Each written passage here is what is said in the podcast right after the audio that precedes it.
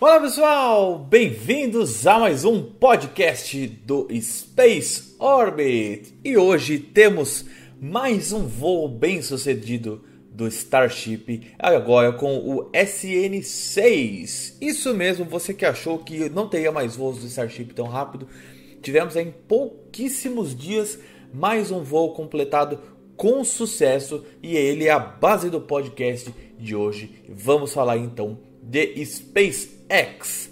Então, o voo do Starship começou no dia. Foi no dia. Ocorreu no dia 3 de agosto. Foi mais um, um salto, um voo de 150 metros, como você preferir chamar.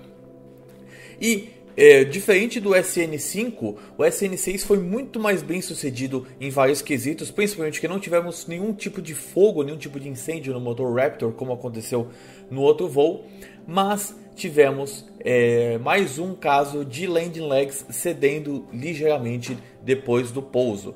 Tá? Isso muito provavelmente está acontecendo é, porque como o, o, Starship ele não tem o seu motor alinhado com o seu centro de gravidade, tá? Isso é uma coisa muito importante, porque a ideia do, dos três motores do Starship é, otimizados para é, nível do mar, eles são três motores é, em formato de um triângulo, é, montados em um triângulo, é, alinhados junto com o centro de massa do Starship. E como só tem um só, ele tanto que a gente pode ver nas imagens que ele voa ligeiramente torto por causa disso, tá? Isso é esperado já, isso está sendo compensado pelo motor. E eu acredito que isso também influencia um pouco no momento do pouso, acaba colocando uma carga eh, acima do esperado nas pernas que estão mais próximas, mais próximas do ângulo de voo, né, estão do lado oposto. Isso faz com que eh, o, isso ceda. A ideia não era ceder mais, tá? Mas de acordo com o Elon Musk, e as, essas pernas, essas land legs vão ser evoluídas nas próximas versões, elas vão ficar maiores e vão, na verdade, ficar até mais parecidas com o que a gente conhece hoje com as landing legs do Falcon 9, tá?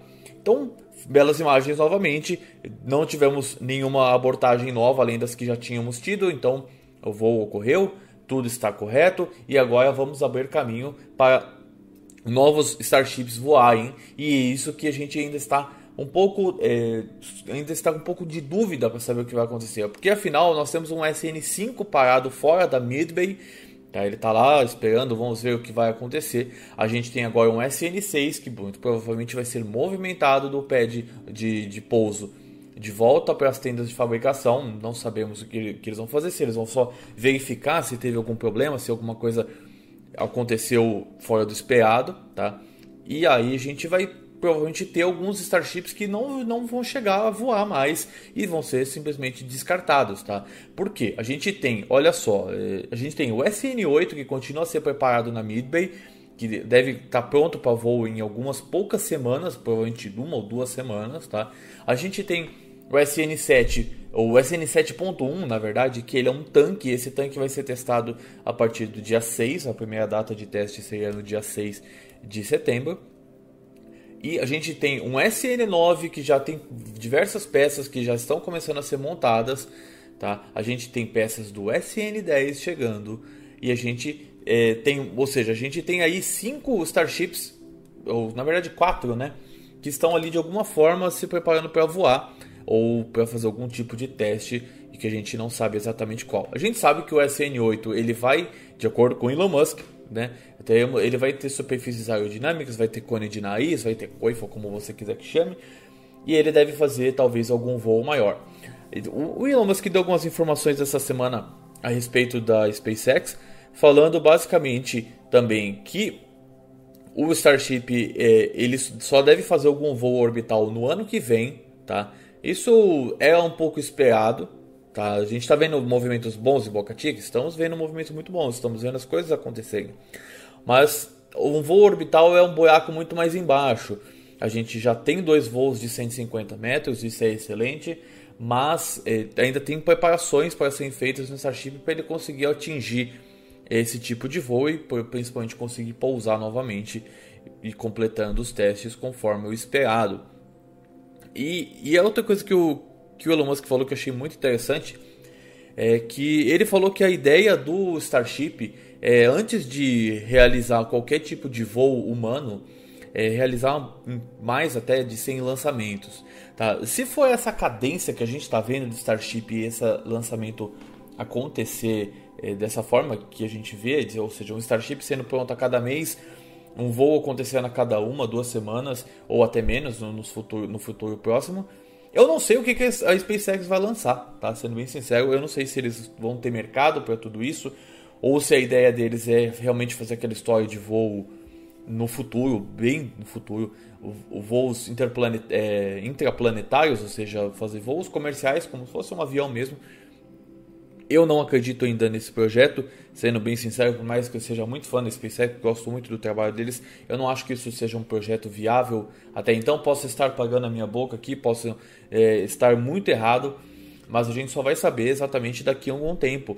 E aí também outra coisa que o Elon Musk falou é que não existe é, nenhum até o momento, né, nenhum plano de se fazer um Starship tripulado, ou seja, o, os projetos ainda são muito rudimentares, por isso que ele mencionou que ó, antes de a gente colocar a gente para voar, a gente quer ter mais de 100 voos, pelo menos 100 voos.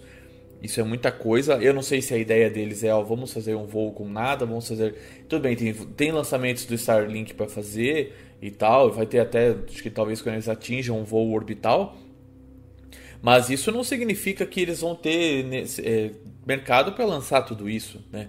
Afinal, o Starship é um veículo muito grande, pode ser que ele, ele, ele, a gente tenha uma movimentação no mercado de satélites maiores, satélites mais pesados e necessidades da NASA de fazer voos para a Lua de, com cargas muito pesadas ou, ou entrega de, de cargas, fazendo basicamente o que ocorre hoje com a estação espacial, mas para a Lua com o Starship. Isso, são, isso aqui são grandes e grandes suposições que eu estou fazendo a respeito do que pode ser o futuro da SpaceX. Temos o Falcon 9, que é um carro-chefe muito forte e que ainda tem alguns bons anos de sobrevivência aí, de, de lançamento? Sim, temos. Ele é muito confiável, ele tem um valor bom de lançamento. A ideia da SpaceX é tornar o Starship o veículo dela principal e aposentar o Falcon daqui a um tempo. Mas o Falcon tem missões pelo menos até 2026 contratadas, com causa do, das missões da, da Força Aérea Americana. Sem contar o que a gente não sabe, pode ser que tenha diversas outras missões que foram contratadas além desse prazo. Então teremos aí pelo menos até 2026 um Falcon 9 voando com o Starship. Então o Falcon 9 que ali começou a voar em 2010 vai até pelo menos 2016, 2026, 16 anos de voo, é bastante tempo. E temos que enxergar também se o Starship é toda essa economia que o Elon Musk fala e a SpaceX alega. Ele disse que os voos do Starship devem ser, custar em torno de 2 milhões de dólares. Tá? E a gente simplesmente não sabe se isso vai acontecer. Provavelmente esses custos vão subir. Se ele chegar algo em torno, vamos falar de 15 milhões de dólares, sete vezes maior, um pouco mais de sete vezes o valor. Ainda é um valor muito bom, capaz, enxergando ainda a capacidade de carga que tem um Starship é um valor impressionante. Mas é, eu, eu achei interessante isso porque e, e muita gente falava sobre o Falcon Heavy, por exemplo, que olha, o Falcon Heavy ele não tem mercado para lançamentos hoje e pode ser que ele veio no momento errado e pode ser que ele nunca voe e já tivemos três voos do, Star, do Falcon Heavy e tem mais pelo menos dois contratados, pelo que eu lembro, dois ou mais contratados Ainda pode ser que a NASA envie missões para a Europa, para a Lua de Júpiter, Europa, é, de Júpiter. E com, o, com o Falcon Heavy ao invés do SLS usando para lançar a Europa Clipper, ou seja, existe um mercado ali que está crescendo para o Falcon Heavy. Ele tem um, uma. É, o problema do Falcon Heavy maior é a coifa, que não é tão grande, mas isso vai ser consertado com esse novo, com esse novo contrato da da SpaceX com o governo americano e eles vão fazer uma, uma coifa maior, isso deve aumentar a possibilidade de lançamentos do Falcon Heavy.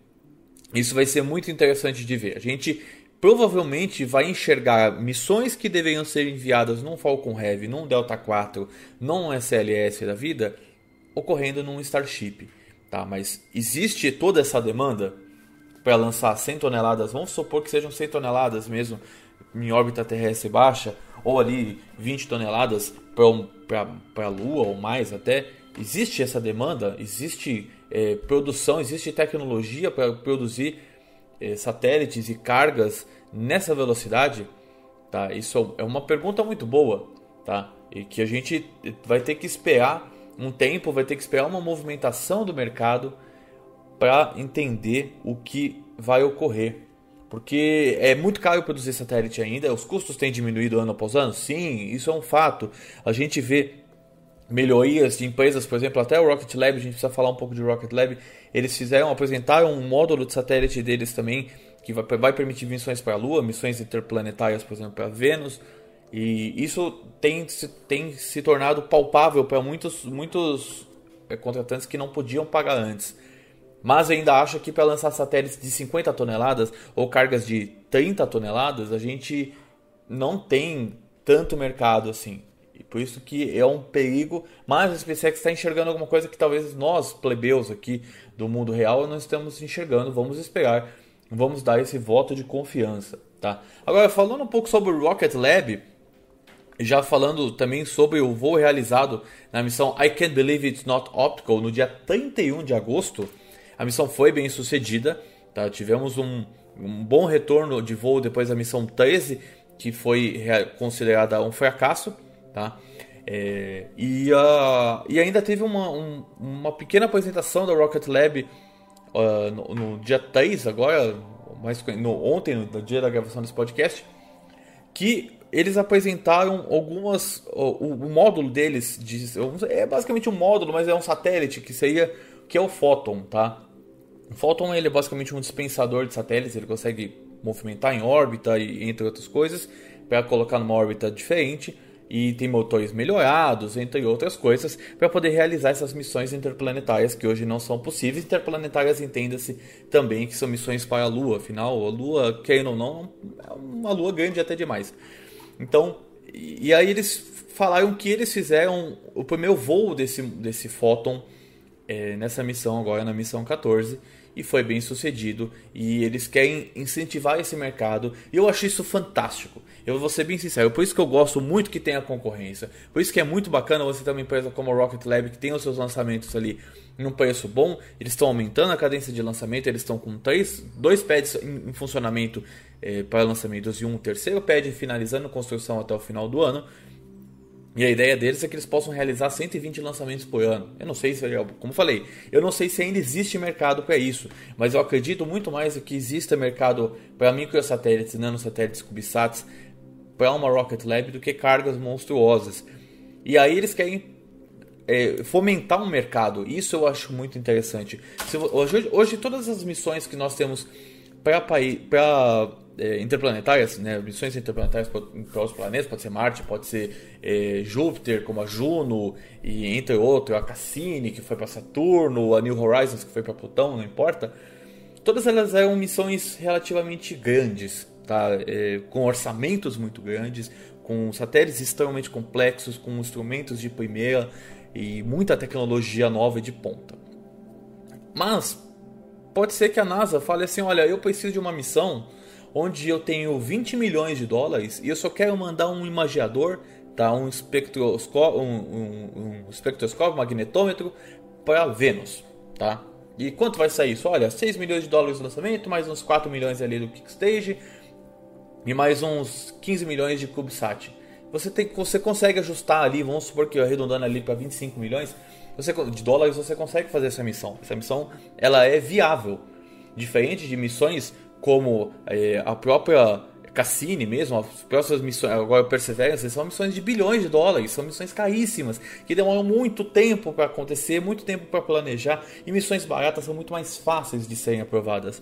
Se você tiver uma missão de 20 milhões de dólares, 25 milhões de dólares com o lançamento embutido já, né, nesse custo, você consegue mandar muito mais coisa. Isso, é isso é uma coisa que eu tenho pensado há um bom tempo, que fique bem claro aqui, eu sou 300% a favor de exploração científica, exploração espacial, é, é, ganho de conhecimento e ciência de base. Nós precisamos aumentar a quantidade do que temos hoje. Tá? Existe muita qualidade, muita qualidade, isso é maravilhoso. Só que precisamos de missões que cumpram tarefas menos nobres.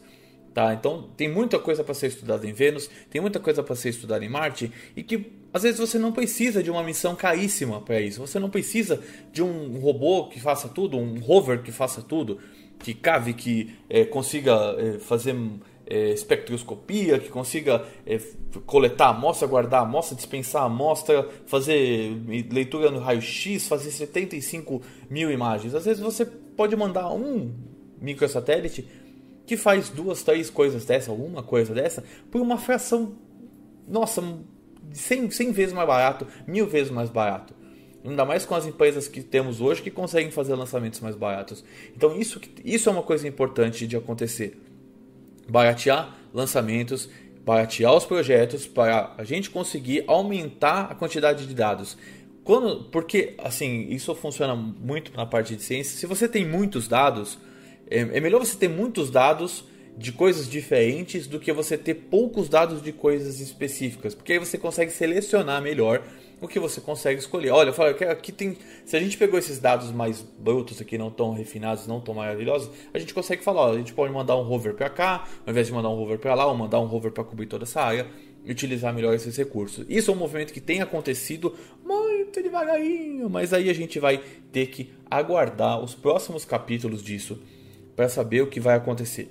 Como eu sempre falo, tudo na área aeroespacial é muito demorada e não são todas as empresas que são como a SpaceX e uma Rocket Lab, onde as coisas acontecem extremamente rápido. A gente está vendo uma movimentação maior, a gente está vendo, por exemplo, a própria Ariane, ou Ariane Group, a Ariane Space, mandando ali vídeos sobre reutilização de satélite, pouso vertical, Ariane 7 e projeto Temis, entre outras coisas, porque a água está batendo na bunda.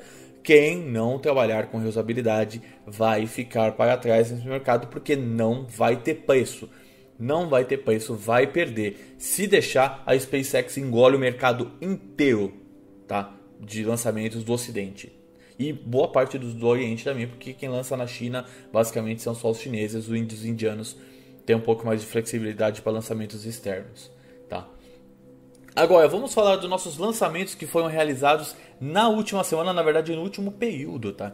Tivemos, para começar, não é um lançamento, mas temos que falar dele, nós tivemos a falha do Delta 4 Heavy, tá? Na missão Enroll 44. Essa missão era para acontecer no dia 29 e em cima da hora nos faltando 3 segundos para o lançamento, o lançamento foi abortado. Tá? Tinha havido vários problemas durante o pré-lançamento, um problema com aquecedor, problema de anomalia de temperatura, entre outras coisas. E achamos que ia rolar, que ia rolar, fizemos live aqui no, no Space Orbit e falhou, tá? Não subiu ninguém. E como o, o Delta 4 ele tem uma sequência de lançamento muito específica, tá? Muito específica, ela tem uma necessidade de queimar uma parte do combustível antes de, de, de entrar em funcionamento os motores mesmo, por isso que ele pega fogo e volta, é lindo, maravilhoso. Mas isso não pode ser reciclado, ou seja, você não consegue eh, fazer como a SpaceX faz, ou até mesmo como o, o, Atlas faz, que você faz a reciclagem desse, do ciclo de lançamento e tudo volta a acontecer. Então entrou num hold, um hold aí, uma, uma repreparação do Delta 4, que está demorando ali algum pouco mais de 7 dias. A gente não tem nenhuma data exata, pode ser que isso ocorra só no dia 15 de setembro, mas assim que tiver data, vai ter live no canal, vocês vão ficar sabendo, tá certo? Tivemos no dia 30 de agosto o Falcon B sendo lançado pelo Falcon 9, tá? Uma bela missão, mais um pouso realizado, tá? Tivemos, não tivemos imagens das coifas sendo capturadas, mas pudemos ver que elas foram recuperadas, provavelmente caíram no mar. Tivemos pouso de booster em terra firme, o que é muito legal, é muito bacana, as imagens são muito boas e são imagens que eu, eu não me canso de ver, são maravilhosas.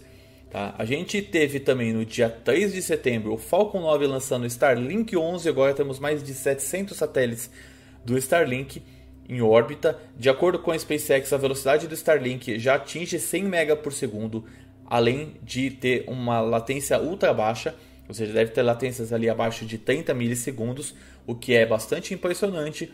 A ideia deles, como eu sempre falo, é atingir velocidades de em torno de 1 GB por segundo. É bastante, é pra caramba, é, é melhor do que a gente tem aqui no Brasil, por exemplo. E isso com uma cobertura global, sem ser os polos, né? mas global ali nos hemisférios norte e sul, sem ser os polos. Bom, como falamos aqui, tivemos o lançamento do Electron no dia 31, com I Can't Believe It's Not Optical, missão bem sucedida.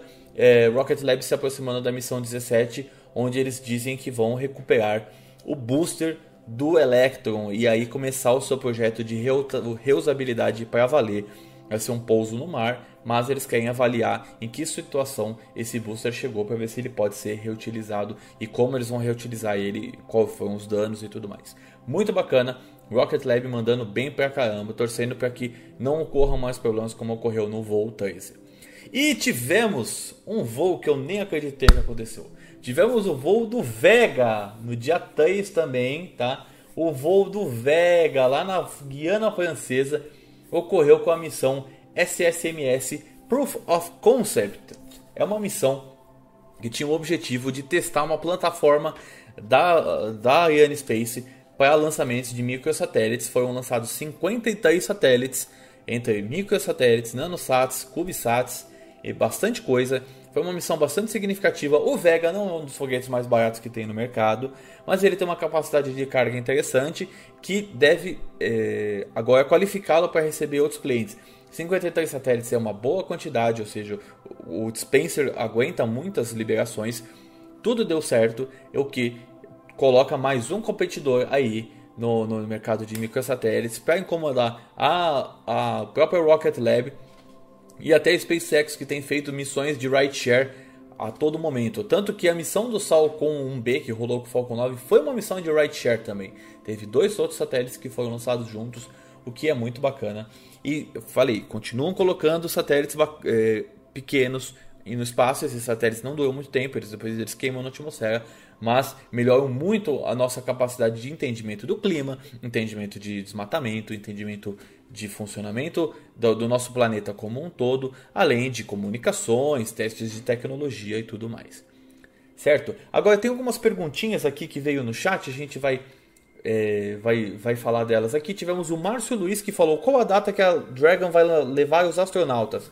Próximo voo da Dragon, se eu não me engano, tá, está marcado para 13 de outubro. Tá? Se não for 13 de outubro, é outubro. Serão quatro astronautas que vão subir para a ISS na missão Crew One. É a primeira missão oficial de lançamento de astronautas para a Estação Espacial Internacional. Apesar de termos a missão Demo Mission 2, que levou o Bob e o Doug para a Estação Espacial, ela é uma, uma missão de demonstração, testes e tal, e muitas coisas ocorriam numa velocidade um pouco mais lenta do que o normal, mas devemos ter missões mais frequentes de é, astronautas para a Estação Espacial, tanto que já temos missões para o ano que vem já pré-agendadas e vai ser bem bacana a gente ver elas acontecendo, porque afinal é um show à parte ver os lançamentos da SpaceX, ainda mais com acoplagem, desacoplagem da Dragon. Tá? Temos aqui o Elton Fernandes falou: Vamos que vamos, boa noite, Pedro. Mais um podcast no Conta. Isso aí, valeu, Elton, que está aqui sempre com a gente. Maisete, isso aí é ótimo conteúdo, muito bom, muito obrigado. Tendo mais perguntas, a gente ainda responde aí por aqui, mandem, fiquem à vontade.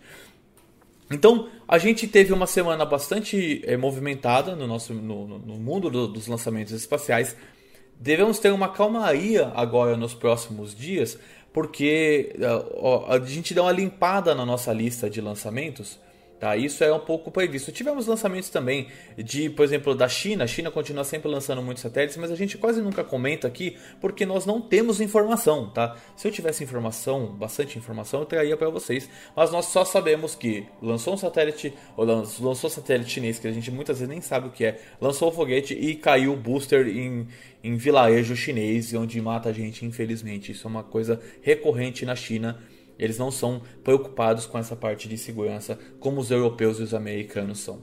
A gente pode ser que tenha um voo do Momo, tá? Ainda no dia 6 de setembro, mas como o Momo já disse para vocês, isso não isso pode ser que nunca aconteça, então a gente está sempre de olho. Tem lançamento do Long March 4B, Galfen 1102 no dia 7, provavelmente vai acontecer, porque é lançamento chinês. Temos o lançamento da Astra, que está mais atrasado do que as minhas contas para pagar que deve ocorrer no dia 11. O Astra, o, que é o Rocket 3.1, que é o voo inaugural é, do foguete da Astra, que não acontece. É a última desculpa que eles deram foi problema de clima, que a base também é na, no Alasca, né, gente? Não ajuda, né? Então qualquer coisa, ali tem muita movimentação, o clima não é muito favorável para lançar, mas torcer. Provavelmente é, teremos Long March 11 no Galfen 03-1 no dia 15 do 9 E aí o Delta 4 Heavy no dia 15 também que está pré-programado. Podemos ter, vai ter Soyuz no final do mês de setembro e Electron também no final de setembro, lançando de, da base dos Estados Unidos. Tá? E ainda teremos, ainda provavelmente no dia 30, lançamento do Atlas 5 na configuração 531 com Enroll 10, é, opa, Enroll 101, tá? E o Antares 230 Plus lançando a cápsula Signos. A cápsula Signos vale aqui uma, uma, um comentário. A cápsula Signos é uma das que entregam carga para a estação espacial, projeto muito bacana, que era da Orbital TK, a, a, da Orbital e agora eu acho que é da, da hoje é da Northrop Grumman, tá? É um é um tem, tem muita coisa que vai acontecer. A gente pode ter lançamentos do Star, opa, desculpa, pode, pode ter lançamentos do Starlink é, nos próximos nas próximas semanas, mas esses lançamentos do Starlink são meio em cima, então a gente não sabe o que vai acontecer é, até eles a, a, anunciarem. Geralmente lançamentos do Starlink são anunciados com uma semana de antecedência, porque isso depende do cronograma da SpaceX, de se eles têm qual booster que vai ser utilizado. E e a SpaceX chegou a um nível tão interessante de flexibilidade com relação aos lançamentos do Starlink, que já ocorreu mais de uma vez eles fazerem a troca do segundo estágio de um Falcon 9 para um Falcon 9 de um cliente pagante, né? Então eles pegaram, por exemplo, acho que foi isso ocorreu não foi no Sal, acho que foi no Salcom até. Eles pegaram, tinha um Starlink e um Falcon 9 para ser lançado. Eles cataram, tiveram algum problema ali que eles, não é problema, né? Não vou chegar a falar um problema, mas eles tiveram alguma dúvida, alguma preocupação com segurança, pega o segundo estágio do Starlink, coloca no outro e resolvido o problema. Agora, se você fosse pegar outra, outras empresas que não têm a mesma cadência de lançamento que a SpaceX, ah, deu problema no segundo estágio, hum, cinco meses de atraso, tá? Então, ou a gente vai ter que trocar um pedaço ali do, do que está com problema, ou a gente vai ter que refazer todo um segundo estágio. Então, a SpaceX tem vários pontos impressionantes com relação à logística, a logística de produção, a logística de, de teste, que é muito desenvolvida em comparação aos seus concorrentes. E isso é uma coisa que é, tem que ser cada vez mais exaltada, que outras empresas alcancem esse nível de qualidade e, e, a gente chegou no centésimo voo do Falcon 9 e a gente teve só duas missões com perda total, ou seja, 98%. Na verdade, são 100 missões ali do, da, da família Falcon. É, são 100 missões da família Falcon. Mesmo assim, ali a gente vai ter uma um 95% dentro da família Falcon e muito menos de muito mais de 98% de aceitação ali de lançamentos sem acidentes e sem falhas catastróficas. O que é muito, é muito e tem aumentado. A frequência de lançamento do Falcon tem aumentado. A gente tem visto cada vez mais lançamentos bem sucedidos com boosters que foram reutilizados. Nós já chegamos no sexto booster reutilizado com sucesso. Isso é um recorde. A, a, a SpaceX está a quatro boosters do, do seu objetivo primário de 10 lançamentos com o mesmo booster de Falcon 9. A ideia deles é chegar a 100, eu não acredito. Se chegar a 10 já é excepcional, se chegar a 15 é muito, muito excepcional.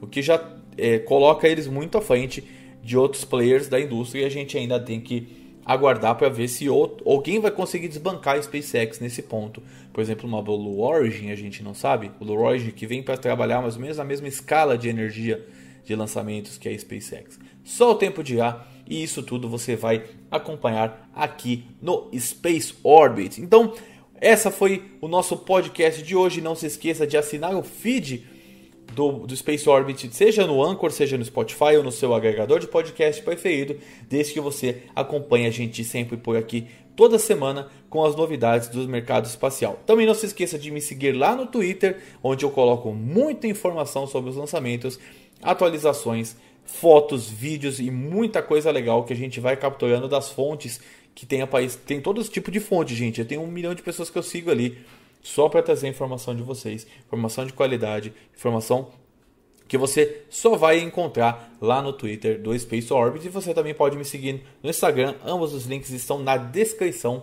deste episódio. Então tá certo? Muito obrigado a todo mundo que acompanhou. Um beijo no coração de vocês e até mais. Tchau.